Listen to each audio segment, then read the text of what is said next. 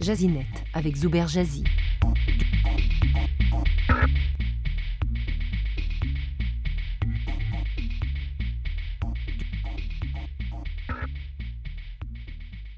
Des milliers d'automobilistes exaspérés par des hausses régulières et incompréhensibles du prix des carburants à la pompe ont répondu à des initiatives de mobilisation sur le web dans l'espoir de les stopper.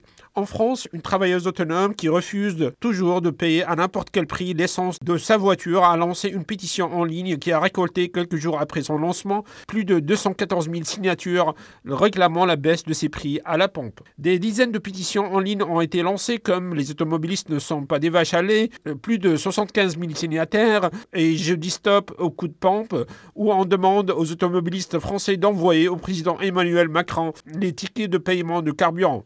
Une grogne qui s'installe certes sur la toile, ce cyberactivisme est-il assez organisé, suffisant et efficace pour réaliser ses objectifs? Certains automobilistes croient qu'il faut traduire cette mobilisation sur le web par des actions percutantes. L'instigateur de la page Facebook bloquant tout, plus de 30 000 membres, invite les conducteurs à bloquer les rues. D'autres appellent tapis Facebook pour faire du samedi 17 novembre une journée de manifestation à travers le pays contre ces fluctuations de plus en plus intenables du prix des carburants. Les automobilistes irrités par une taxation qualifiée de verte des carburants et des pétrolières dont la rhétorique est peu convaincante et qu'on soupçonne même de collusion sont pris entre les tenailles des deux décideurs qui se jettent mutuellement la responsabilité de la hausse des prix.